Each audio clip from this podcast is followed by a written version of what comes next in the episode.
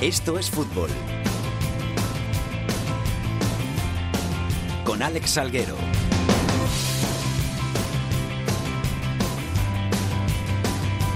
Hola, ¿qué tal? Muy buenas tardes a todos y bienvenidos una semana más a Esto es Fútbol, el rinconcito en cope.es para todo el fútbol de segunda, el fútbol de segunda B, el fútbol de tercera y el mejor fútbol femenino. Ya estamos por aquí una semana más para traer toda la actualidad de ese fútbol que no tiene tanta cabida en los medios de comunicación y ya están por aquí los de siempre. Jorge Fernández, ¿qué tal? ¿Cómo estás? Hola, Salguero, ¿qué tal? ¿Has tenido buena semana? Sí, muy buena, la verdad. ¿Seguro? Sí, sí, sí. Beatriz Carvajosa, ¿todo bien? Todo muy bien. ¿Tú también has tenido buena semana? Sí, bueno, liadilla. ¿Por qué? Muchos trabajos, muchos exámenes, pero bueno, aquí estamos. La universidad es lo que tiene, ¿eh? la, la calle que es la universidad de la vida y luego la, la universidad que en este caso hay que estudiar mucho para luego convertirse en un gran periodista, que estoy seguro de que los dos vais a ser unos grandísimos periodistas para quitarnos el trabajo a todos los que estamos por aquí. En la técnica, el gran Javier Rodríguez, que hoy está a los mandos. Vamos con los titulares.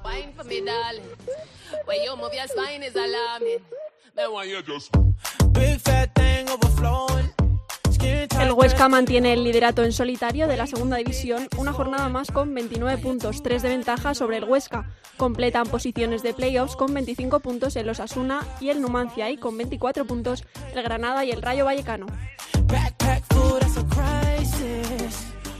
El Córdoba y el Sevilla Atlético son último y penúltimo con 11 puntos. Junto a ellos se sitúan en posiciones de descenso el Lorca con 13 puntos y el Almería con 15. El Fuenlabrada lidera el grupo 1 de Segunda B, el Mirandés es el líder del grupo 2, en el 3 manda el Mallorca y en el cuarto el líder en solitario es el Cartagena.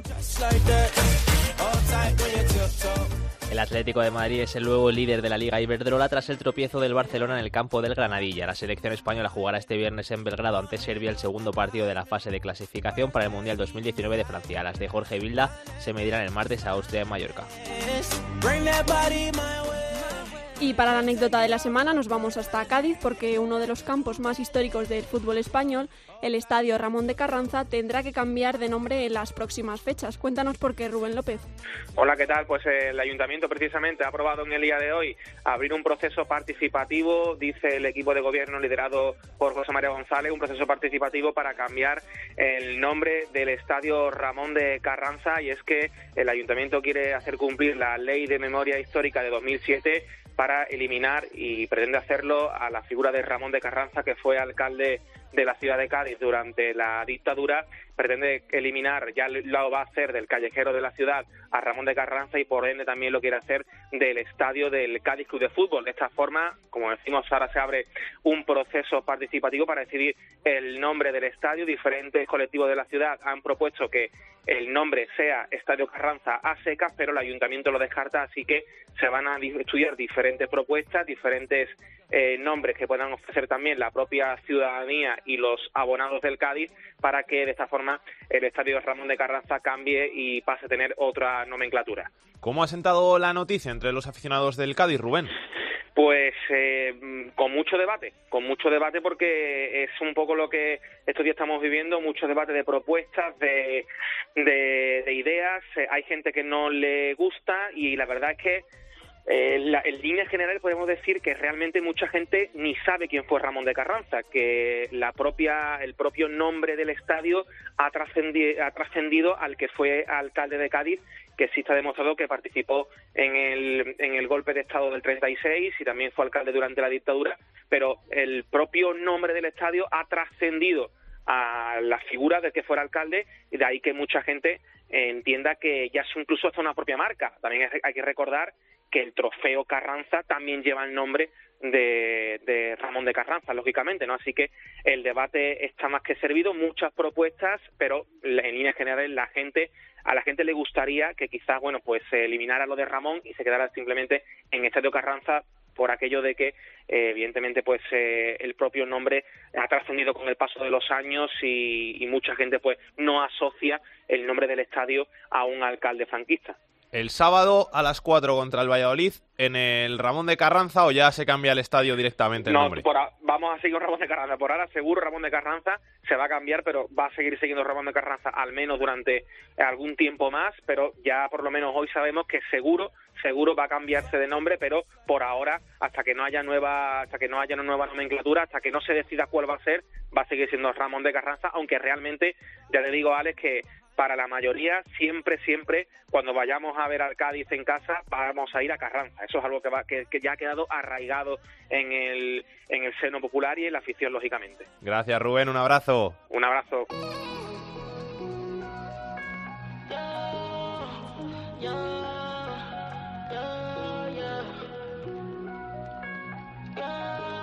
Esto es fútbol con Alex Salguero.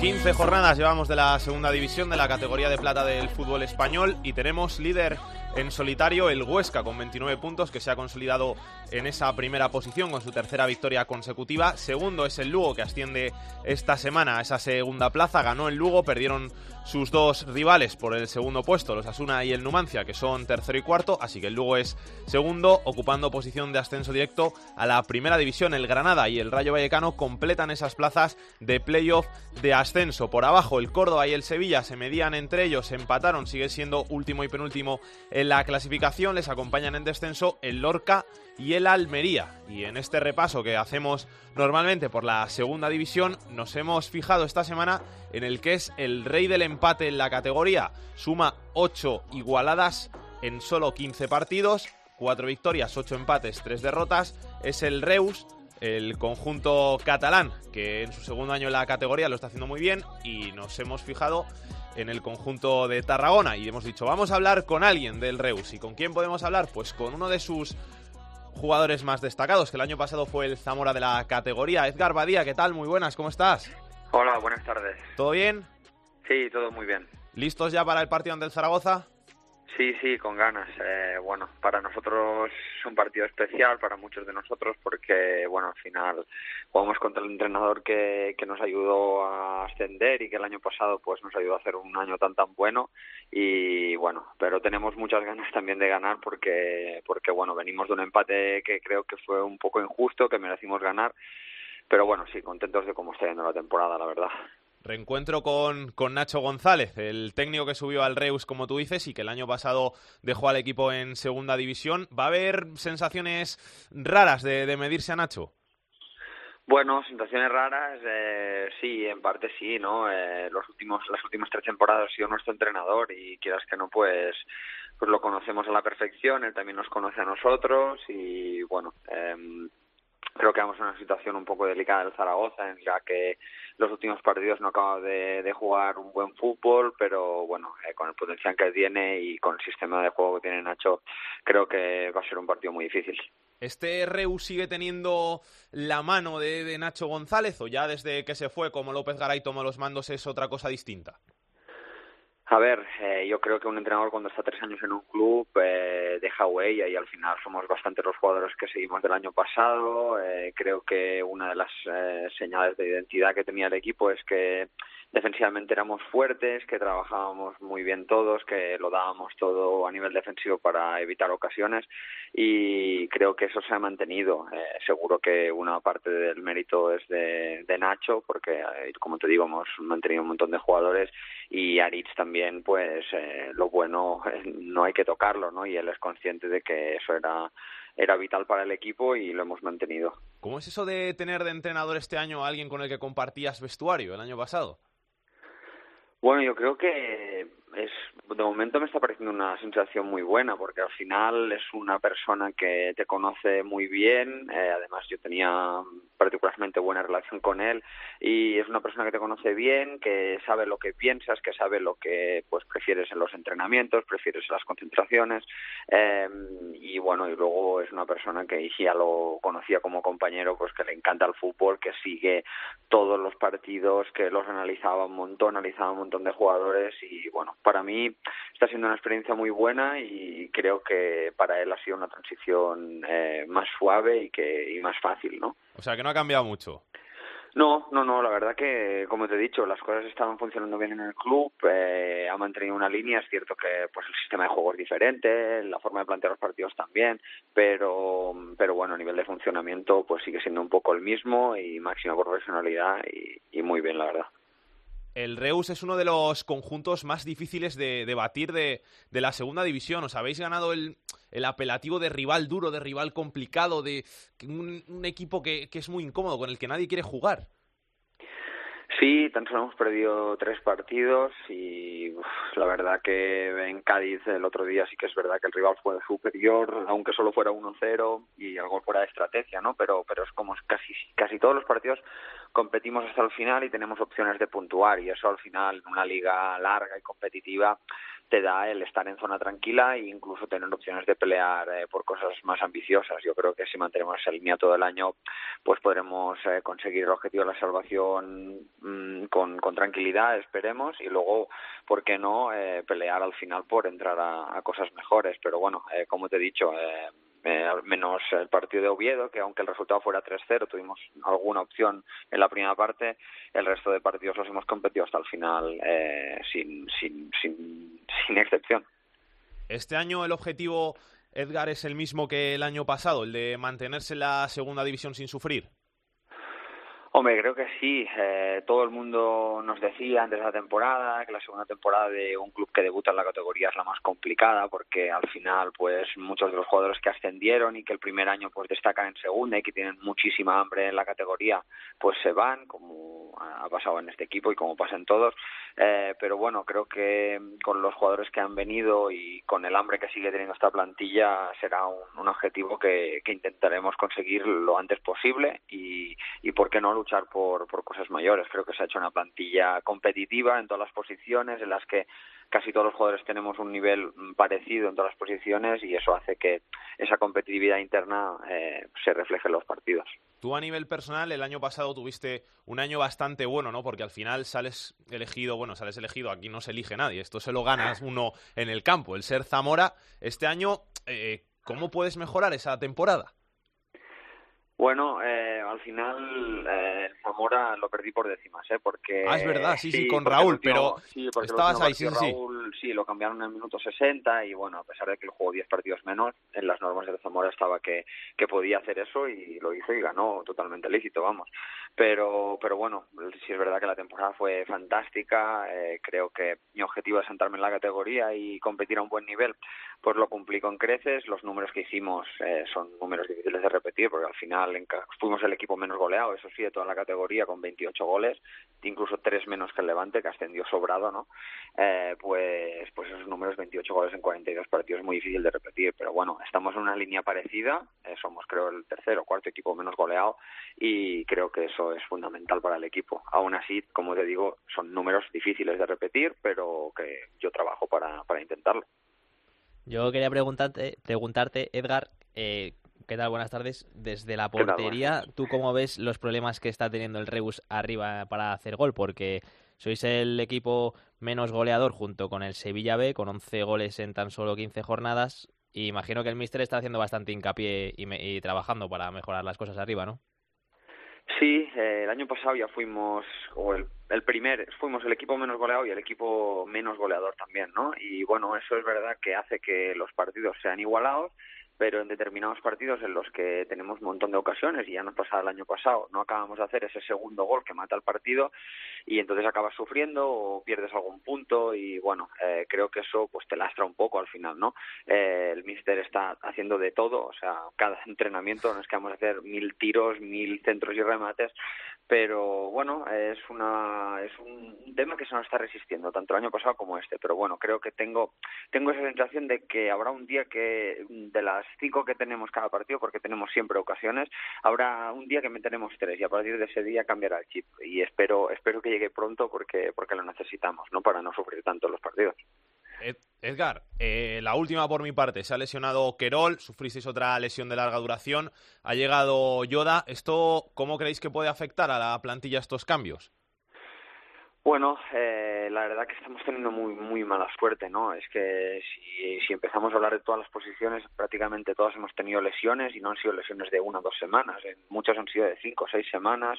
Si nos ha roto un jugador del menisco en la pretemporada que ahora justo se recupera, que es Gutso, una lesión de cruzados de Ricardo, que es la ficha libre que permite el fichaje de Yoda. Eh, ahora Querol estará fuera dos meses. Tenemos a Juan Domínguez fuera. Los dos puntas, aparte de Hernández, Lekic y Mayor, están fuera. Ahora Lekic ha vuelto.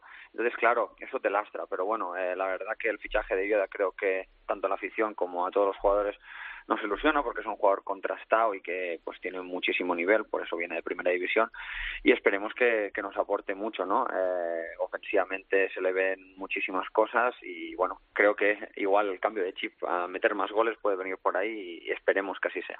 Pues Edgar Badía, guardameta del Reus, decimosegundo en la tabla en segunda división, conjunto que lo está haciendo muy bien en su segunda campaña en la categoría de plata del fútbol español. Muchas gracias por pasarte por estos fútbol, que vaya todo muy bien esta temporada.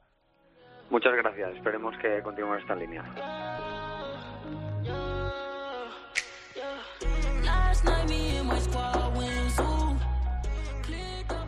El cambio de técnico, que le vino bastante bien al Almería, aunque sigue en puestos de descenso, consiguió ganar después de muchísimos partidos sin hacerlo y dejó buenas sensaciones sobre el césped. Jordi Folqué, ¿qué tal? ¿Cómo estás?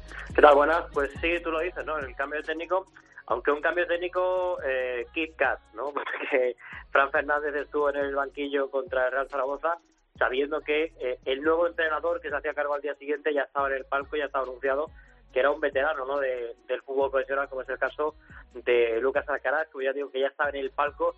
Y no sé si los nuevos jugadores, o sea, los jugadores de la Unión Deportiva Almería después de esto se van a sin ganar, después de haber destituido a Luis Miguel Rami, pues claro, sabían que su nuevo jefe estaba viéndolos. Y todo eso pues hizo que la Almería ganase por 3-0 al Real Zaragoza, un Real Zaragoza que, que dio muy mala imagen en, en el Estadio Mediterráneo, pero el Almería llevaba un gol en ocho partidos, llevaba dos puntos en las ocho últimas jornadas y coge y gana 3-0 al eh, Real Zaragoza y los tres goles, dos desde fuera del área y uno desde el centro del campo. Habitualmente eso tampoco pasa, pero bueno, esa, noche del viernes eh, también pasó en el caso de la Almería. ¿Le ha cambiado la cara Alcaraz al equipo con la llegada? ¿Nuevos métodos, algo que hayáis visto que haya hecho nuevo para intentar dar la vuelta a la situación? Eh, sobre todo lo que ha hecho mucho esta semana ha sido eh, ver vídeos para que los jugadores vean a diario antes de cada entrenamiento pues los errores que le han llevado al equipo a estar abajo y sobre todo las virtudes para intentar potenciarlas porque en pocos entrenamientos el sábado fue una mera toma de contacto y ya durante esta semana a partir de, del lunes pues intentando mm, hacer el equipo desde atrás. Eh, el equipo es cierto que no es uno de los equipos más goleados es cierto que es uno de los equipos eh, menos goleadores de, de, la categoría, pero eh, eh, Lucas Alcaraz quiere hacer el equipo desde atrás, mucho más solidario, y los jugadores saben perfectamente que el que no corra y el que no trabaje y que sea solidario va a tener difícil jugar en el Nuevo Almería. Jordi, muchas gracias. Un abrazo. Un punto por encima de la Almería en la tabla, marcando la salvación, está el Barça B. Anaís Martí, ¿qué tal? Hola, Alex, buenas tardes. ¿Qué le pasa a este Barça B? Pues esa es la pregunta que nos hacemos todos cuando tienes el presupuesto prácticamente más alto de segunda división, pero la realidad es otra, es que llevan seis partidos sin ganar, cuatro empates, dos derrotas consecutivas, primero ante el Huesca, el último contra el Rayo Vallecano. Ahí sí que escuchamos a un Gerard López ya un poco preocupado por esta mala racha que se está viviendo ahora mismo, porque como decías, estamos a, hablamos de que el Barça B se sitúa a un punto de la zona del descenso. Avisó el técnico de que ya es hora de que se empiece a remontar ante la Almería por el hecho de ser cuarto por la cola con 15 puntos, pues se les presenta una oportunidad de oro, teniendo en cuenta también que juegan en casa, aunque hay que decir que los resultados en casa tampoco no es que hayan sido muy fiables en el filial, que parece que se crece más jugando fuera que en el mini estadio. Novedades que tenemos del equipo, pues que volverá a la convocatoria el portero Varo, que ha recibido la alta médica. No estará Santi Bueno, que es eh, un defensa uruguayo que sufre un esguince en el tobillo derecho, pero que Gerard López tampoco no es que haya contado con él, ha quedado fuera en prácticamente todas las convocatorias. Y junto a Santi Bueno tampoco estará Rodri Tarín ni tampoco Mujica. Gracias, Anaís. Un besito. Que vaya bien, un beso.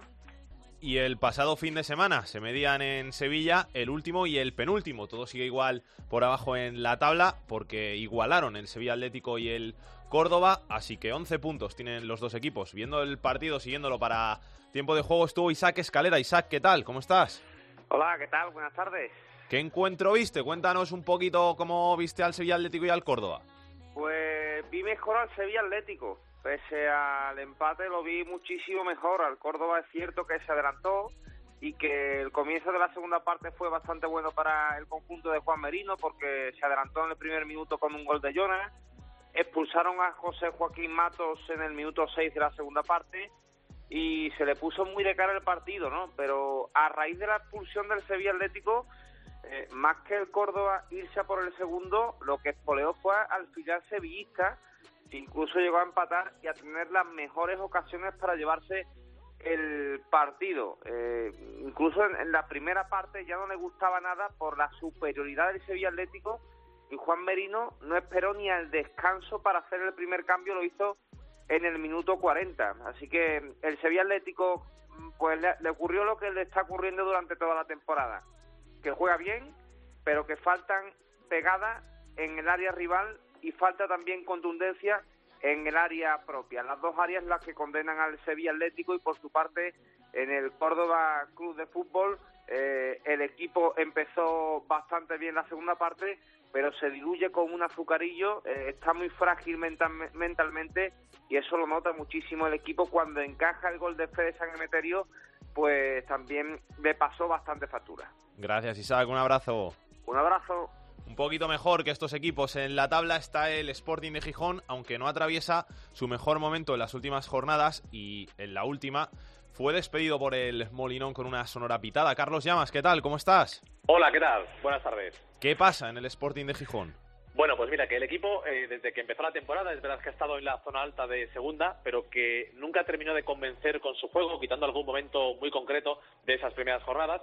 Y lo que ocurre es que lo que se arreglaba con buena pegada arriba o también con las buenas paradas de Diego Mariño, todo eso ha cambiado. Y el Sporting ahora eh, es un equipo que sigue sin jugar bien, es un equipo que llega muy poco a la portería rival, un equipo que encaja mucho, que está teniendo también problemas con el balón parado y ahora mismo es un Sporting muy flojo, muy débil y de ahí el enfado de, la afición que, tú comentabas después de ese 0 a 3. Eh, fue el peor partido de la temporada para el conjunto sportinguista. Eh, primera derrota en casa en el Molinón, un punto de los últimos nueve, cuando había dos partidos en casa y una salida al campo del Reus, eh, que más o menos el sportinguismo pensaba que podía ser un buen momento para sumar varios puntos, y todo eso se ha convertido en una racha muy mala. El equipo se ha caído de la zona de playoff. Es cierto que todo está muy igualado, que con una victoria o con dos victorias seguidas todo cambia radicalmente, pero eh, más incluso que los resultados, me atrevería a decir que lo que le está preocupando al sportinguismo es el juego. El equipo no está funcionando, no se ve un equipo hecho y todo el mundo eh, mirando a Paco Herrera, al entrenador,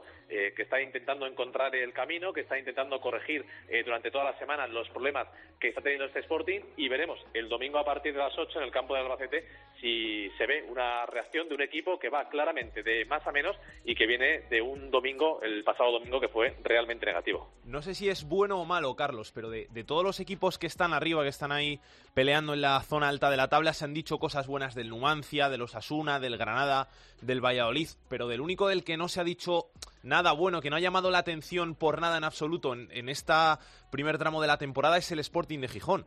No, es que fíjate que lo mejor del Sporting en esta primera parte de la temporada es el portero, el Diego Mariño, que ha hecho unas paradas, por ejemplo, contra el Valladolid o en partidos anteriores que han sido alucinantes. Eh, a lo mejor si no es por Mariño estaríamos hablando de una cosa realmente peor para el Sporting, eh, que tendría menos puntos, que habría ganado menos encuentros y estoy totalmente de acuerdo. Es un equipo ahora mismo eh, muy poco reconocible. A eso se suma que el otro día, por primera vez seguramente en toda la historia, jugó un partido sin ningún asturiano, sin ningún canterano en el once inicial, que eso en equipos como el Sporting tampoco ayuda a que haya una identificación grande entre el conjunto que sale a jugar y entre la grada y entre la afición que está en la grada y Totalmente de acuerdo con lo que dices. Es un Sporting ahora mismo eh, difícilmente identificable, eh, difícilmente definible como juego. Es complicado ponerle un nombre y un apellido al estilo de este equipo, que lo único bueno que tiene, por sacar algo positivo, es que tiene una buena plantilla, que tiene buenos jugadores y que tiene muchísimo margen de crecimiento. Lo que ocurre es que ya es un tercio de temporada, la segunda es larga, hay tiempo para todo,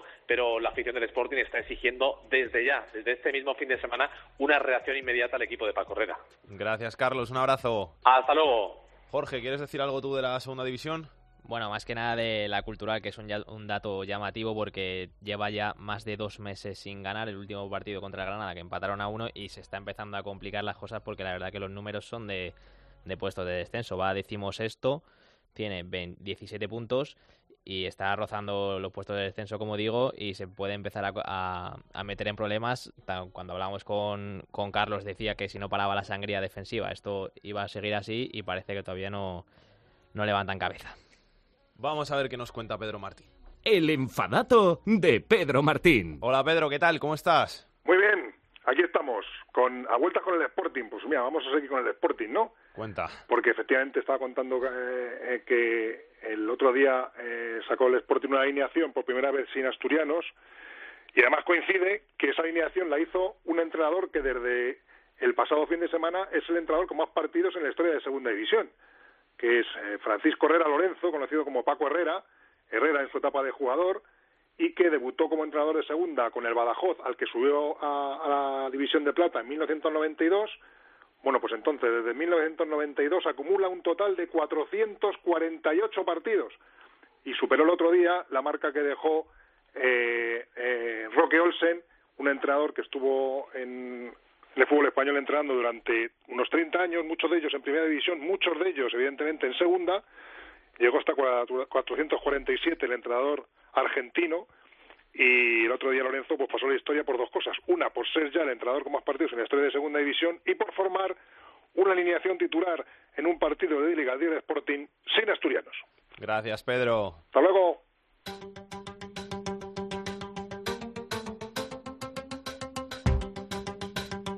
La segunda B en Esto es Fútbol. Te mira y no te ve. Se toma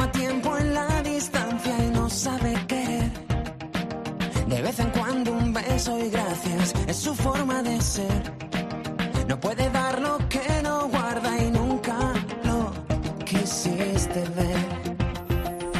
No es la primera vez. Vamos a hablar ya de la segunda división B, que cumple también 15 jornadas. Vamos a por la 16 este fin de semana. Tenemos al Fuenlabrada en lo más alto del grupo 1, al Mirandés en lo más alto del grupo 2, al Mallorca en lo más alto del grupo 3. Estos tres siguen siendo líderes una semana más y en el grupo cuarto ha habido cambio de líder porque estaban empatados a 26 puntos el Extremadura y el Cartagena en lo más alto de la tabla. Perdió el Extremadura, empató el Cartagena, así que el conjunto murciano es el líder de la segunda división B del grupo cuarto esta semana. Y hemos dicho, tenemos que hablar un poquito del fútbol extremeño, del fútbol de la provincia de Badajoz, que cuenta con cuatro equipos esta temporada en la segunda división B en el grupo cuarto. Así que le hemos preguntado a Rodrigo Morán que nos cuente un poquito pues, cómo está el fútbol extremeño. Rodrigo, ¿qué tal? ¿Cómo estás? Hola, ¿qué tal compañero? Muy buenas. ¿Cómo les está yendo a los equipos de, de Badajoz esta temporada? Bueno, pues está bien, está bien el fútbol extremeño. Yo creo que está respirando un buen momento de, de, de una etapa bastante bonita. Eh, después, sobre todo, yo creo de, de haber vivido la, peor en mucho tiempo. Eh, recuerden que eh, la etapa dorada del fútbol extremeño fue hace 20 años, ¿no? Con los ascensos del, del Club de Fútbol Extremadura y del Mérida eh, a Primera División. Los dos acabaron refundándose en otros nuevos clubes y ahora ambos están en Segunda División B junto al Club Deportivo Badajoz que ha vuelto también a Segunda B después de varios años esta temporada, y junto al Villanovense, que eh, es quizá eh, el gran invitado al escenario del fútbol extremeño en los últimos años. Recuerden esa eliminatoria coopera contra el Barça que le catapultó quizá a la esfera nacional. Vive un buen momento, sobre todo porque la Extremadura Unión Deportiva eh, ha hecho un proyecto muy ambicioso para ascender de categoría. Un grupo inversor entraba el pasado mes de enero para intentar ayudar a la Extremadura a hacer ese hueco en el panorama nacional y bueno, ahí lo tenéis, de momento segundo clasificado a un punto, eh, con jugadores de experiencia incluso en segunda A y, y dispuestos a, a, ascender de categoría. Y precisamente tenemos al otro lado del teléfono a uno de los jugadores del Extremadura, Aitor Fernández. Aitor, ¿qué tal? ¿Cómo estás? Hola, buenas tardes. Todo- Aquí estamos, genial, por Tierras Extremeñas. ¿Preparados ya para el derby con el villanovense? Sí, por supuesto, pues, como todas las semanas, pues bueno, pues, eh, nos preparamos el partido de- del fin de semana y esta pues nos toca aquí cerquita, un derbi extremeño y bueno, con, muchas ganas de, de que llegue ya la fecha para poder competir e intentar volver a ponernos en lo más alto de la clasificación. Esos son los partidos que molan, ¿no? Los que además son al lado de casa. No tiene la misma rivalidad que a lo mejor puede tener con el Badajoz o con el Mérida, pero un derby siempre mola para un jugador. Sí, sí, siempre, porque bueno, pues en, en tu entorno, ¿no? En la ciudad, en las ciudades que están cercanas, ¿no? Pues tienes más acceso, pues, a, digamos, a, a toda la comunicación, ¿no? A la prensa, a, a comentarios de gente, a, bueno, ¿no? Entonces un derby siempre, siempre es bonito y siempre gusta jugar, ¿no? Y encima, bueno, pues si es aquí cerquita, pues, pues mejor. Entonces vamos ahí con muchas ganas, como siempre, a cada partido, pero bueno, eh, como dices tú, en este tipo de partidos, pues siempre, siempre gustan. ¿Cómo está Almendralejo con el equipo? Ahora estáis segundos en la tabla, esta semana habéis perdido el liderato, pero no se estaba acostumbrado allí en los últimos años a que el equipo estuviera tan arriba. Sí, como dijo Rodrigo, pues bueno, un- hace tiempo pues que el fútbol extremeño está un poco de capa caída y, y bueno, ahora parece que está, que está un poco de eh, tirando hacia arriba, ¿no? Mejorando, eh, están cuatro equipos en segunda B, eh, nosotros estamos ahí pues para, bueno, pues intentar, intentar ascender y, y bueno, la verdad que, que la gente pues está muy contenta, ¿no? Está muy enganchada, es cierto que aquí ya lo dije en alguna ocasión, a nada que le des a esta gente de aquí es que te dan muchísimo más. Es una ciudad de 35.000 habitantes, pues el otro día había 8.000 y pico personas dentro del campo, ¿no? Que, que pues que te motiva, ¿no? Y que gusta ver que, que, que tú que eres de fuera, pues eh, ves que la gente de aquí de, de- de la ciudad está súper enganchada y, y- y te animan todavía mucho más a, a que tú estés más enganchado de lo que cabe, ¿no? Entonces, bueno, es, es algo bonito, es una buena experiencia la que estamos viviendo todos aquí juntos este año y, y ojalá podemos eh, ir todavía más hacia adelante. Rodrigo, tú que le conoces Bueno, eh, mejor. Sí, a ver, eh, eh, Aitor suscribo sus palabras. Luego hay que dar un dato, ¿no? Eh, hay 750 almendralejenses que ya han sacado billete para ir a Villanueva. Esto hace cuatro o cinco años era casi impensable. Igual a Villanueva iba un centenar de personas o 150, pero date cuenta que eh, casi un millar de personas eh, acercarse hasta Villanueva de la Serena en un campo donde apenas caben 2.200, 2.400 espectadores eh, va a ser va a ser una costada para la afición de la Extremadura. También se están despertando el resto de aficiones, porque me consta que en los partidos del Club Deportivo Badajoz y del Mérida hay entre 4 y 5 mil. Lo que pasa es que el fenómeno de la Extremadura quizá está siendo el más sonado este año. Eh, como bien dice Hitor, una media de 6.500, 7, el otro día 8.000 espectadores para una población de 35. Estamos hablando de, casi el 20% de, de Almendralejo metido en, su estadio de fútbol. Pues la verdad es que es una auténtica locura y yo creo que a los futbolistas, como, dice el propio Hitor Eh, que bueno, le, motiva muchísimo estar en esa, en esa onda. ¿no? Pues increíble, ¿eh? la verdad es que yo cuando vine aquí no me esperaba esto. ¿sabes? Yo llegué el primer partido que lo vi desde fuera y me senté y, y lo vi lleno. Digo, pero madre mía, ¿dónde vengo yo? O sea que la verdad que para ser en segunda B es increíble, ¿no? Es, es, es una afición increíble que, que no me quiero imaginar si, si estuviéramos más arriba, ¿no? Pero bueno, ahora estamos aquí, nos están apoyando muchísimo, eh, se desplazan, eh, viajan, hacen todo lo que tienen que hacer, te animan, vas por la calle, están metidos con el fútbol, les encanta, disfrutan, viven para ello. Entonces, pues tú, que, que, digamos que eres, bueno, te comillas protagonista de, de todo de todo eso que toda la ciudad le encanta y toda la ciudad le gusta, pues te sientes súper súper feliz, ¿no? Súper halagado, súper, bueno, no tengo palabras para decir lo, lo, lo bien que nos podemos sentir todos nosotros. Entonces, tenemos mucha suerte y tenemos que aprovecharlo y, y como dije antes, devolver todo eso que nos dan, que, que es mucho. Yo, yo puedo contar una, una curiosidad que, que nos pasa cada domingo después en el, Estadio Francisco de la Era. Vosotros que en este programa sabéis tanto de la, de la Segunda División B, eh, cada entrenador que pasa después en sala de prensa, eh, cuando ya se apagan los micrófonos, se dirige hacia nosotros, nos da la suerte en plan, bueno, lo que se suele hacer a los periodistas, y dice, oye, cuidad lo que tenéis porque creo que no sabéis bien lo, que estáis lo que estáis manejando entre manos, ¿no? Como diciendo que, que es verdad, ¿no? Que en Segunda División B no es normal ver 8 o 10 mil personas en un campo, sobre todo de una población que no es capital de provincia y que no es una gran población, y la verdad es que es un fenómeno que, bueno que recuerda en Almendralejo Aitor no lo sabrá porque eh, él lleva dos temporadas en Almendralejo pero recuerda a, a, los momentos previos a cuando la Extremadura una vez fue grande en el fútbol español.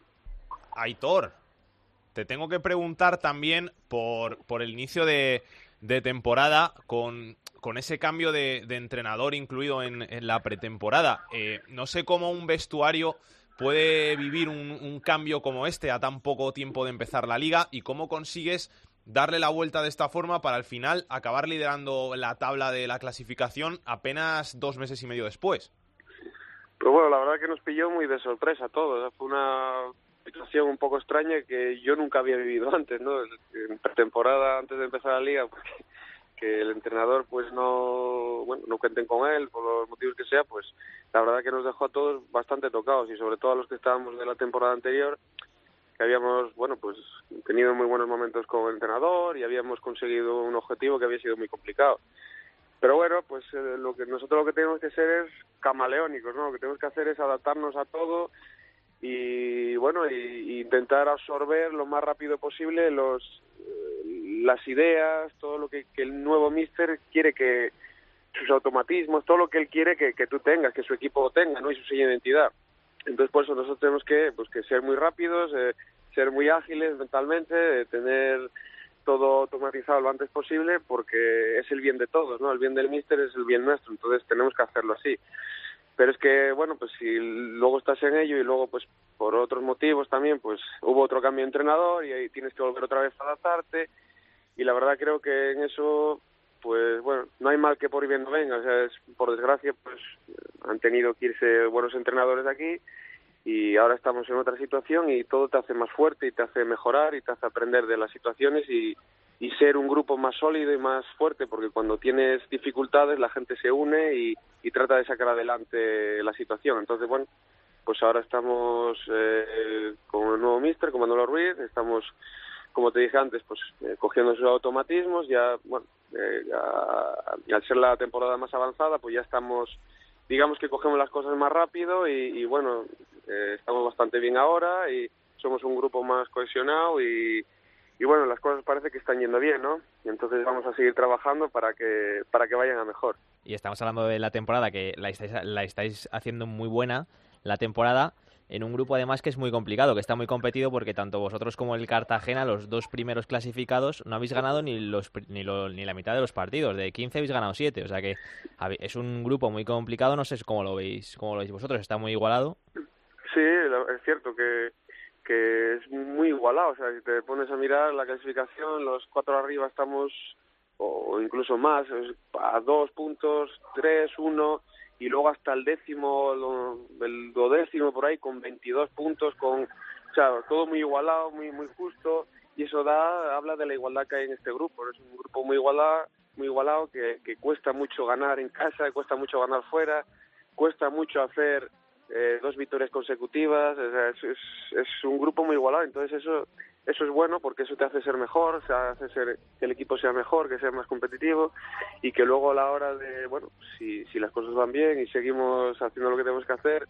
y podemos jugar al playoff, pues hace que yo creo que estés más preparado, ¿no? Porque bueno, pues tú puedes observar, nosotros podemos observar a los demás grupos y se ve que, bueno, hay cierta distancia de los puestos de arriba, de la tabla media, que hay un poco más de diferencia, ¿no? Entre esos equipos y, y el resto.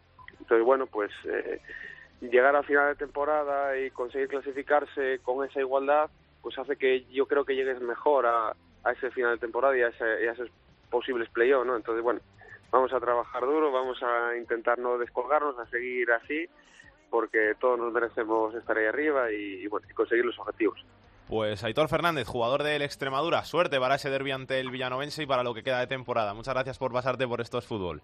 Sí, muchísimas gracias a vosotros. Un saludo. Rodrigo, Dímelo. Te tengo que preguntar por los objetivos de los equipos extremeños. Extremadura, eh, el objetivo Eh, es ascender, ¿no? Sí, eh, si quieres dividirlo en dos pasos, primero playoff y luego ascender, sí. Luego el Mérida, imagino, meterse en playoff o por lo menos pelear por ellos. Sí, mejorar la quinta plaza del año pasado, es decir, meterse en playoff. Y luego Badajoz y Villanovense salvarse sin sufrir mucho. Villanovense eh, tiene un objetivo encubierto que es eh, estar al menos ahí en los puestos delanteros, puestos de copa, pero sobre todo firmar los 45 puntos de la permanencia y lo del Badajoz seguro la, salvación en su primer año en Segunda División B después de muchos años. Eh, tiene un presupuesto muy modesto y bueno, el objetivo es eh, claramente la permanencia. Pues un abrazo, Rodrigo, que vaya bien y suerte también para vosotros, que seguro que estáis ahí muy pendientes de ese Extremadura villanovense y del fútbol, en este caso de, de Badajoz y de Extremadura en la Segunda División B. Sin duda alguna. Muchas gracias, compañeros. Un abrazo. Hasta luego. Y ahora sí, vamos a hacer el repaso a la Segunda División B. Después de hablar del fútbol extremeño, vamos a hablar un poquito pues de cada grupo con el hombre de la Segunda División B aquí en Estos Fútbol, con Rubén Bartolomé. Rubén, ¿cómo estás? Hola, ¿qué tal? Buenas tardes. ¿Todo bien? Todo perfecto. Hemos tenido una buena, un se- buena semana, hemos tenido. Sí, sí, la verdad que sí. La verdad que hemos, hemos tenido una buena semana. Con un poquito de frío, que ya se nota por aquí por el norte, pero bueno, de momento muy bien. Vamos a hablar del grupo 1, que tenemos al Fuenlabrada como líder y en el que el Fabril, después de muchas jornadas, volvió a ganar, sigue segundo, por abajo la Ponferradina, que dos derrotas seguidas vuelve a caer a los puestos de descenso. Sí, como si fuera un, poco un acordeón, ¿no? El grupo semana se ha estirado muchísimo porque ganaron, eh, creo que son los cinco primeros clasificados o los seis primeros clasificados y, y perdieron los de abajo. Eh, entonces, bueno, pues se ha separado muchísimo lo que es la lucha por el playoff y por el y por el descenso, eh, en, gran, medida porque muchos de los partidos eh, eran de equipos de abajo con- contra los equipos de arriba. Volvió a ganar el, el Fuenlabrada, que sigue sigue arriba y es eh, estira pues, un poquito más la, competi- la competición y obliga a los demás a, a no fallar porque tiene bastante ventaja y ahora su perseguidor pues es el Fabril, que sí, que volvía a ganar, o sea, ganaba 3-0, primera victoria con el nuevo entrenador, eh, después de muchas semanas eh, en el que le costaba arrancar al, al Deportivo de la Coruña B, parece que ya han dado de nuevo con, eh, con la tecla y bueno, le, le persigue. Y vuelve también el Celta de Vigo B a ganar, ganaba en casa de Ponferradina, eh, un equipo que está, la verdad que, que con muchas dudas, yo creo que olvidándose totalmente del playoff y va a empezar a centrarse en eh, salvar la categoría, probablemente con una revolución en, en el equipo en, en diciembre. Y bueno, y también ganaban Majadahonda y Navalcarnero, también ante equipos de, de abajo. Entonces, bueno, los de arriba, eh, sin moverse las clasificaciones, se siguen persiguiendo y, la verdad que no aprieta, o sea, no, no suelta el Fuenlabrada, así que tenemos que apretar para llegar abajo. Pues el problema que tienen, pues Segoviana, Villarre- Valladolid B que perdió, el eh, Ferrol que perdió, y los únicos que sacaron algún punto de la zona baja, Guijuelo y Pontevedra, no iba ninguno de los dos. Pero bueno, el Guijuelo se lleva por lo menos que en el minuto 70 perdía 0-3 contra el Pontevedra, eh, suman un puntito, en el minuto 93-94 sacaron el punto, y bueno, pues a- la verdad que no les sirve para salir de ahí abajo, pero moralmente sí que les es una inyección eh, muy fuerte para, para el equipo chapinero. Grupo 2, Mirandés y Racing arriba y luego el Peña Sport, que por lo menos sumó un puntito, aunque no le sirve de mucho. Sí, el Mirandés es eh, más líder porque su perseguidor, que era el, eh, el Sporting, eh, no consiguió ganar, además perdió eh, contra el Tudelano. Entonces, bueno, ahora el segundo clasificado es el Racing, que sí que viene muy fuerte porque eh, empezó sin hacer mucho ruido, dejando que tanto Sporting B como los dos equipos eh, de Burgos fueran los que manejaban la, competición. Y bueno, ahora ha llegado ya a, a esa segunda posición. Y, y bueno, también eh, el Burgos que, que vuelve a sumar, aunque fuera, que fuera un punto, se queda ahí en eh, puestos de playoff, pero la verdad que escapa un poquito el Mirandés de todos ellos. Y llegan muchos equipos, llega el Athletic B, llega la Unión Deportiva Logroñés, equipos que, que estaban llamados también a estar ahí arriba, que no han empezado muy allá y que bueno, que ya llegan. Y bueno, con abajo, como bien decías, ¿no? El Peña Sport ha sacado dos empates, eh, tuvo un puntito ante, ante el Lealtad. Le sirve quizá además en, la moral, de, verse que no ha sido peor ni que Caudal ni que Lealtad, que son los equipos que, que le preceden en la clasificación. No le sirve mucho porque sigue estando muy lejos todo el mundo, pero bueno, le sirve para eso. Y se meten en problemas los asturianos, ¿no? El caudal eh, que ya eh, Paco Fernández eh, dimitía porque decía que no se había capacitado para sacar la, la situación adelante. Parece que un Ayosu Uribe, a ver si se confirma. Y, y el lealtad de Roberto Aguirre igual, que se, se mete en problemas, igual que el, que el Vitoria, bueno, los cuatro o cinco equipos que llevan toda la temporada prácticamente ahí abajo y a los que le va a costar mucho salir de ahí. Grupo 3, el Mallorca amplía aún más esa gran distancia que tenía en la tabla porque han pinchado sus perseguidores. Sí, ganó 2-0 al Elche, eh, un Elche que, que no le ha sentado muy allá el cambio de, de entrenador y el Mallorca de momento demostrando que es el absoluto dominador de la categoría. 13 puntos de ventaja al segundo. Eh, si sigue con, eh, con este ritmo, además de posiblemente romper el récord de segunda B, pues podríamos estar hablando de que con cuatro, con cinco jornadas de, ventaja para que acabara la liga, podría ser matemáticamente primero, ya no estamos hablando de playoffs, sino matemáticamente primero. y bueno, la verdad que ampliando, ampliando mucho, sí. No, no consiguió, o sea, no puntuó el Elche, no puntuó el Hércules, no puntuó el Alcoyano, así que muchos equipos que, que se dejaron. El Villarreal B, por ejemplo, sí que sacó un puntito, eh, pero bueno, nada, nada más. Eh, entonces es, todavía más líder, si es que cabe. Yo creo que ya la lucha se centra en todos los demás por, por eh, ser segundo. El Hércules, por cierto, que perdió con el Saguntino, que llega ya ahí arriba, poquito a poco, la verdad que sin hacer mucho ruido está colando ahí arriba y es un aspirante como, como los demás a, al playoff. Digo, por abajo, bueno, pues le cuesta muchísimo puntuar a los equipos de abajo y bueno, por ejemplo, en, en partidos entre ellos, como el de Llagostera con, con la Peña Deportiva, bueno, pues empatan entre ellos, ninguno de los dos suma, los dos siguen en, en el lío, pero bueno, muchas veces en estos partidos, y viendo que hay tantos equipos involucrados, pues este empate ya no es tanto el punto que sumas tú como los dos puntos que no deja sumar al rival. Y en el grupo cuarto, que se resume en que entre el primero y el decimocuarto hay seis puntos.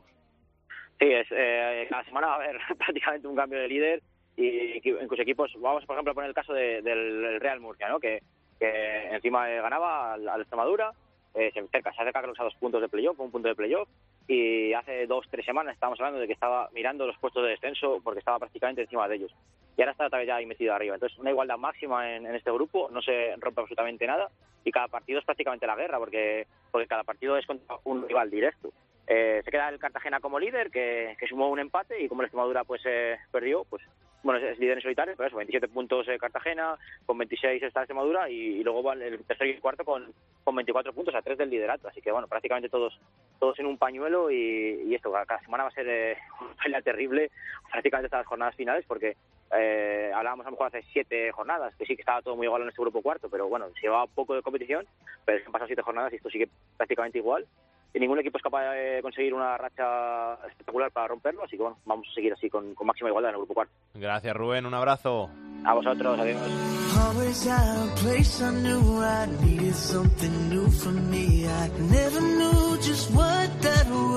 Esto es fútbol con Alex Salguero.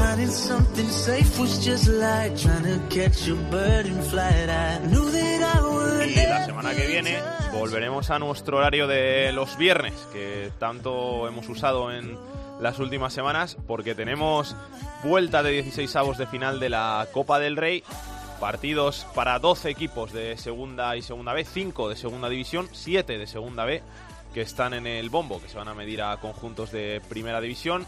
Y vamos a repasar esos enfrentamientos con nuestra Bea Carvajosa. ¿Te lo has preparado todo bien, no, Bea? Sí, me lo he preparado, a ver si digo bien las horas. Pues venga.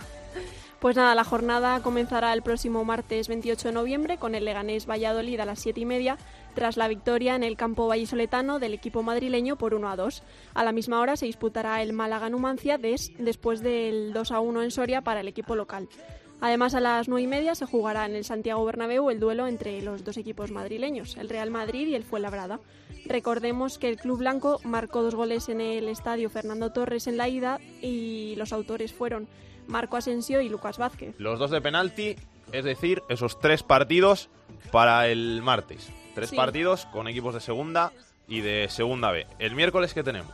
Pues mira, continuará eh, a las 7 y media también y abrirá el encuentro eh, el Fútbol Club Barcelona, que va líder en la Liga Santander, contra el Murcia, que ya ganó eh, 0 a 3 en la ida eh, con En la goles. condomina. Sí, con, la- con goles de Paco Alcácer, de Eulofeu y José Arnaiz. A la misma hora se disputarán los encuentros entre el Sevilla y el Cartagena, teniendo en cuenta que el club sevillista eh, va con ventaja porque ganó su contrincante por tres goles a cero fuera de casa. Y también se disputará eh, el Real Sociedad Lleida tras ganar el equipo vasco por un tanto.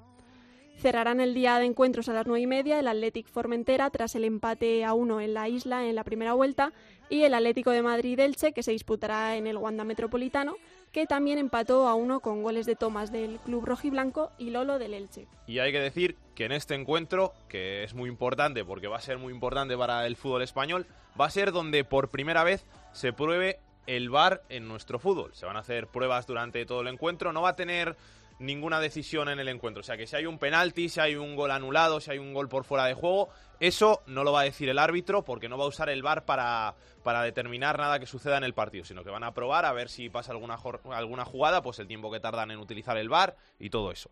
Jueves, ¿qué tenemos el jueves? Pues para el último día están previstos a las siete y media de la tarde el español Tenerife con un empate a cero en la ida y el Villarreal Ponferradina tras la victoria en casa por 1 a 0 del Club Leones. Y a las nueve y media en Sevilla se enfrentarán el Betis y el Cádiz después de la derrota en casa del equipo gaditano por 1 a 2. Y también se jugará el Valencia-Zaragoza en Mestalla tras la ida de esta eliminatoria en la que el equipo visitante marcó dos goles y se fue con la portería a cero.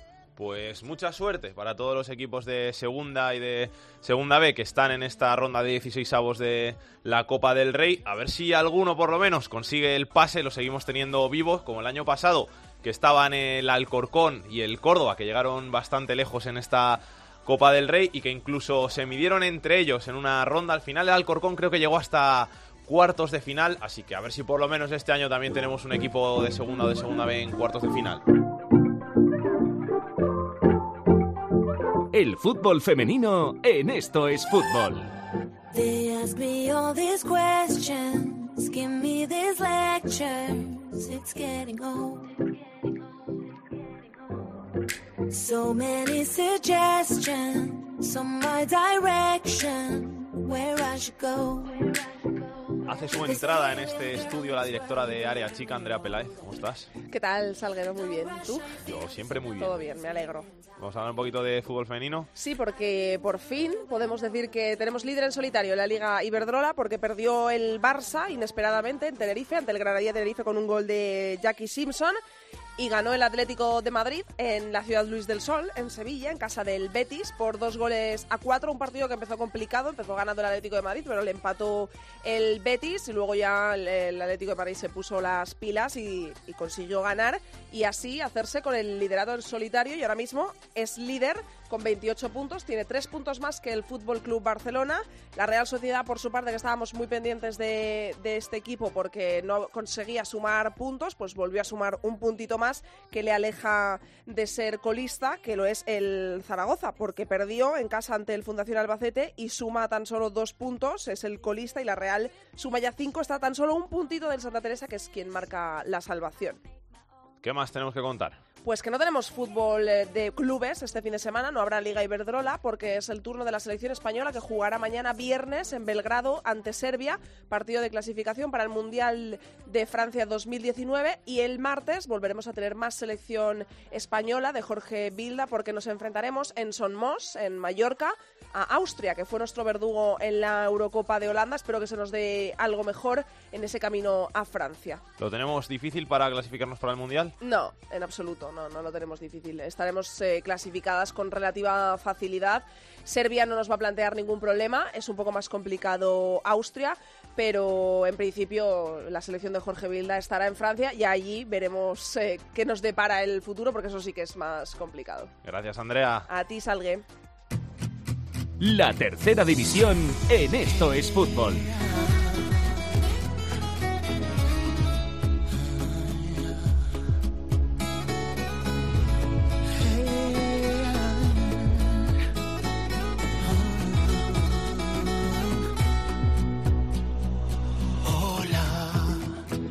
Te falla la memoria. Hola, Jorge, ¿cómo estás? Hola, Salguero, ¿qué tal?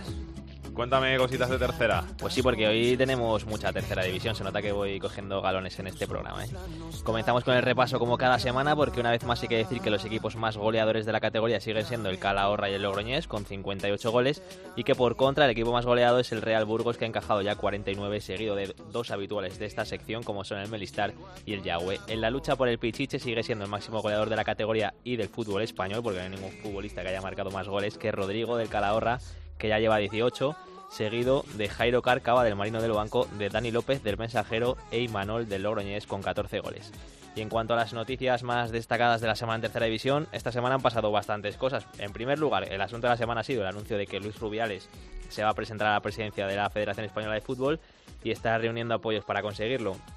Apoyos que no sé hasta qué punto va a poder encontrar entre los futbolistas de Segunda División B y Tercera, porque han elaborado esta semana un escrito denunciando su situación porque el 80% de los futbolistas de Tercera División Española no están dados de alta en la Seguridad Social y han pedido que se celebre una asamblea extraordinaria de la AFE. Además, la Proliga ya ha pedido que se revise el convenio de los jugadores de Segunda División B porque ya han pasado casi 20 años desde su redacción y queda un poco obsoleta. Sí, sí, Así 20 que años. ahora el anuncio de que Rubiales deja de ser presidente, habrá que ver si el que le sustituya se preocupa por un poquito más por los futbolistas de Segunda B y de Tercera. Al margen de esto, ha habido más noticias alegres y más curiosas este- esta semana, y el protagonista de una de ellas ha sido Sebas, el portero del Colmenar Viejo, que consiguió este fin de semana marcar el gol del empate de su equipo tras cabecear un saque de esquina en el minuto 96 del partido ante el Atlético de Pinto. Pero es más llamativo esta noticia porque el propio Sebas ya hizo lo mismo hace seis años, dos veces hace seis años, en, seis años, perdón, cuando jugaba en el Leganés B y consiguió el empate contra el Loeches en los minutos finales con un remate muy similar al de este fin de semana. Un crack. Sí, va bien de cabeza. Y por, Por último, alto, por alto, va bien por alto. y luego también Salguero, sabes que esta semana es una semana crucial en nuestras vidas porque es la semana del Black Friday, donde todas las empresas van a bajar los precios de sus productos, pero no van a ser todas, ¿eh? porque hay una empresa que las va a subir incluso, que es el Club Deportivo Castellón. El equipo valenciano ya ha anunciado que va a subir el precio de su camiseta oficial, haciendo una especie de antítesis al Black Friday. Eso sí, lo harán por una buena causa, porque el dinero recaudado con la venta de camisetas será destinado a una ONG que aún está por determinar. Y esto es todo lo que ha pasado, pero lo que va a pasar este fin de semana es un derby histórico en Salamanca entre el Unionistas y el Salmantino, y de eso creo que vamos a hablar un poco, ¿no? Sí, porque nos está escuchando el hombre de Cope allí en Salamanca, Pablo Acebo, que nos va a contar pues todo lo que tiene que ver con ese derby que se va a jugar el domingo a las 5 allí en, en Salamanca. Pablo, ¿qué tal? Hola Alex, muy buenas. Pues bien. aquí esperando ya la cita. ¿Dónde se juega el partido? Se juega en el Mántico, se juega en el Estadio del Mántico, en la casa de, del Salamanca. Por eso el partido pues tiene la verdad que un atractivo fantástico, porque son los dos herederos, ¿no? Llamados a ser los dos herederos de la Unión Deportiva Salamanca, que desaparece en 2013. Surge Unionistas como club eh, homenaje, el Salmantino es el filial de la extinta UDS y por primera vez en la historia se van a medir. En un derby que no se habla de otra cosa en Salamanca, domingo a las 5 en el Mántico, como, como bien decías, hay una expectación tremenda y, y es precioso porque la verdad que son dos aficiones que es verdad que, que no se pueden ver, hay una auténtica guerra civil aquí en Salamanca a nivel futbolístico, pero son dos proyectos totalmente diferentes, uno que se está apoyado ¿no? en, un, en un inversor mexicano que, que pone el dinero, que pone la pasta, y otro pues, pues el fútbol popular, ¿no? así llamado fútbol popular, que es un poco unionistas quizá el, el club bandera eh, a ese nivel. Entonces ya te digo, es un partido apasionante, eh, lo mires por donde lo mires.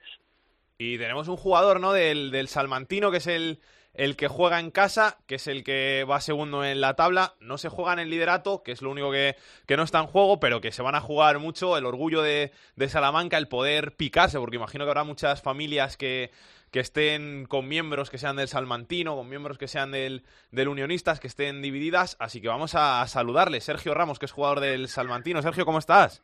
Hola, buenas tardes. ¿Todo bien? Muy bien. ¿Preparado ya? Sí, sí, todo preparado. ¿Son de estos partidos en los que uno se pone nervioso?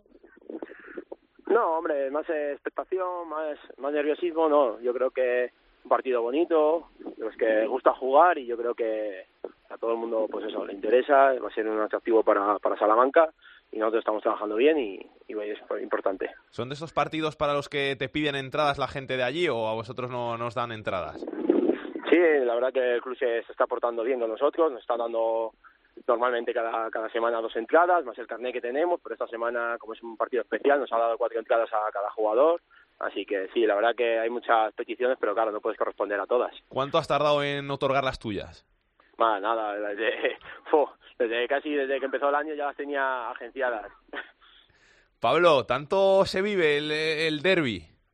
Muchísimo, muchísimo, Alex, porque date cuenta que aquí llevamos cuatro años prácticamente huérfanos de fútbol. Desde que desapareció la Unión, es que aquí no tenemos nada que llevarnos a la boca. Entonces este derby ha vuelto a revivir otra vez esa emoción y, ese interés de la gente por el fútbol. Eh, las cábalas pues eh, nos hacen pensar que más o menos entre 8.000 y 10.000 personas en el Estadio del Mántico, que no es una broma, ¿eh? estamos hablando de tercera división. Van primero y segundo, como tú bien decías, Unionistas va primero, Salmantino segundo, pero es que estamos hablando de entre 8.000 y 10.000 personas. Es mucha gente para un partido en tercera división, pero ya te digo, la ciudad está absolutamente volcada con, con este partido. Eh, pregúntale tú lo que quieras a Sergio, que le conoces mejor que yo, que seguro que tenéis más curiosidades ahí por, por conocer antes del derby. Lo, que no sé, porque obviamente tiene amigos eh, en ambos equipos, ¿no? Es decir, Sergio tiene amigos en Unionistas, gente, jugadores con los que coincidió en la época del Salamanca y no sé Sergio si hay pique ahí por, por redes sociales, por WhatsApp, si tenéis ahí pique antes del partido, ¿os habéis hablado o no? Sí, hombre, al final, quieras que no, pues cuando nos hemos visto hemos hablado del partido y demás, pero bueno, creo que cada uno es consciente de dónde está, el equipo en que juega, y una vez que empiece el partido, ahí como quien dice, no hay, no hay amistades. Luego acaba el partido y nos volvemos a ir de cañas, que eso no va a haber ningún problema, pero en el momento del partido cada uno va a ver sus intereses y, y es primordial para, el espectáculo que, que va a ser el domingo. Eh, no sé si me lo puedes confirmar, Pablo. No sé si será partido de alto riesgo, si, si están las cosas calentitas o, o intentar que, que, esté todo calmado, porque al final son gente que de la misma ciudad, son gente que, que al final se conoce y, para evitar cualquier tipo de problema durante el partido.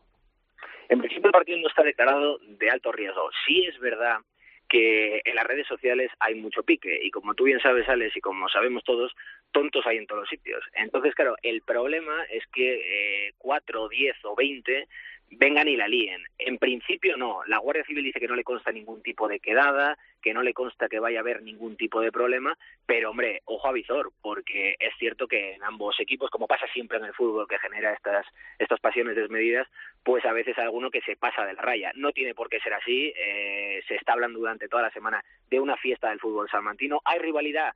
Sí, eh, no se pueden, eh, digamos, o no se entienden entre ambas aficiones, que son eh, proyectos totalmente diferentes. También, ahora lo que se tiene claro aquí en Salamanca es que este partido debe servir como publicidad, una publicidad inmejorable. Y tú fíjate que se está considerando la, opción de que en el minuto 23 de partido todas las aficiones, eh, aficiones de ambos equipos, canten al unísono y a capela el himno de la Unión Deportiva Salamanca, que sería un momento pues, precioso. Eh, todo el estadio al unísono, aficionados de uno y otro equipo, olvidan sus diferencias para homenajear a que, al que es su equipo, que al fin y al cabo es lo que tienen en común los dos, el amor por la Unión Deportiva Salamanca. ¿no? Sergio, vosotros eh, desde, desde, el, desde el campo de fútbol, desde el terreno, eh, ¿cómo veis el partido? Eh, ¿Creéis que va a ser algo demasiado competido, demasiado al final como todos los derbis o un partido normal? Bueno, al final, pues yo creo que pues, como está trabajado, yo creo que va a ser un partido muy largo, que va a haber muchas facetas del juego en los que unos dominen, otros no dominen ellos, pero bueno, nosotros vamos a, llevar, a intentarlo llevar por lo menos a, a nuestro terreno, tener la posesión, manejarlos y crear todas las posiciones posibles. Que al final eh, es lo tenéis trabajado, es un partido que, que es especial, pero en el que puede cambiar cualquier cosa y que además el rival pues es el líder de, de la categoría y que es un rival muy fuerte. Sí, la verdad que sí, que ellos están haciendo un buen trabajo, nosotros los tenemos, pues eso, eh, al final eh, están primeros por algo, pero bueno, yo creo que nosotros estamos trabajando bien, una semana está siendo atípica en ese sentido por, por medios de comunicación y demás, pero bueno, a la hora de trabajar, una semana normal, una semana más, y ya te digo que nosotros vamos a intentar hacer nuestro trabajo, tener eh, nuestro partido y ahí sacar los tres puntos. Pablo, ¿algo más que quieras preguntarle a Sergio? Pues, pues nada, desearle suerte a los dos, porque claro, aquí no te puedes mojar, eh, tienes que ir con los dos, ¿no? Desearle mucha mucha suerte a Sergio y sobre todo eso, que sea una fiesta eh, del fútbol salmantino, que es para lo que va a servir este partido, que haya ambientazo y que nos lo pasemos todos muy bien. Pues eso, Sergio, suerte, que vaya todo muy bien en, en el partido y gracias por pasarte por, por estos fútbol. Muchas gracias a vosotros. Hasta luego. Adiós, adiós. Pablo, ¿va a haber lleno? No, lleno no. Eh, estamos hablando de 17.000 personas en el Mántico. Eh, es un aforo y es un campo, pues eh, no voy a decir igual de primera división, pero casi. Eh, lo que te decía antes, entre 8.000 y 10.000 personas se le echa a ese, a ese partido. Ahora mismo hay más de 4.000 entradas vendidas. Eh, date cuenta que mañana es viernes, después el sábado, dos días donde la gente, pues oye, sale de currar, tiene más tiempo libre para, para ir a por las entradas. Yo supongo que el día de partido nos planteemos entre 6.000 y 7.000 entradas y luego el típico empujón final en taquilla. Por lo tanto, lo que te digo, entre 8.000 y 10.000 personas, que está muy bien. Van a abrir solamente los fondos y la zona de tribuna. Luego la zona de preferencia va a quedar para los niños de la cantera, pero en total, pues yo le he hecho eso, entre 8.000 y 10.000 personas, que para ser un derby eh, en tercera división, pues yo creo que está muy. La semana que viene te llamo para contar cómo quedan. Fantástico, en eso quedamos. Un abrazo. Abrazo. Vamos a ver qué tiene Aitor Puerto en su agenda de la semana.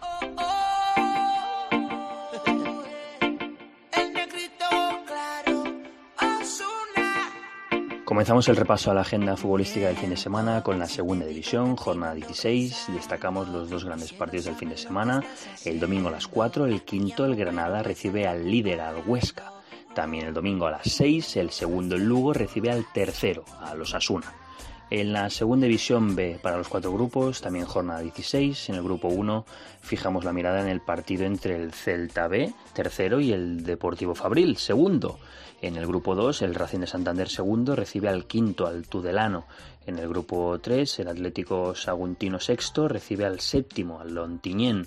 Y en el grupo cuarto, eh, quinto contra tercero, Granada B, que recibe al Écija.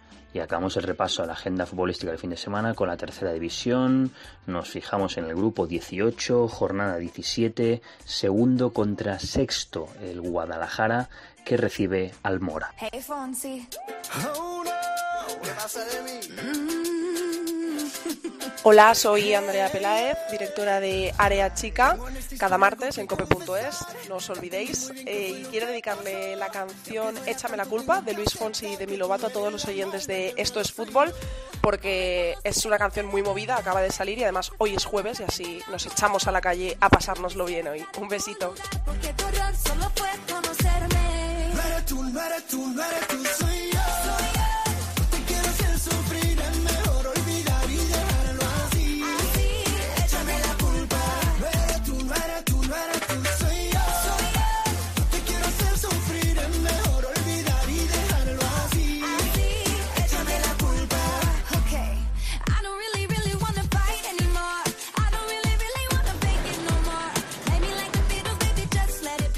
Este nuevo exitazo de Luis Fonsi después de su famosísimo Despacito, nos vamos hasta la semana que viene aquí en Estos Fútbol, donde volveremos en horario de viernes, como hemos dicho por la Copa del Rey, que vive esa vuelta de 16 avos de final, y donde volveremos para contar todo el fútbol de segunda, de segunda B, de tercera y el fútbol femenino, todo aquello que pasa en aquel fútbol que no tiene tanta cabida en los medios de comunicación, pero que sigue siendo muy importante. Jorge, ¿vas a hacer algo este fin de, Sí, hombre, de habrá que reseñar? ver, habrá que ver el Salamanca.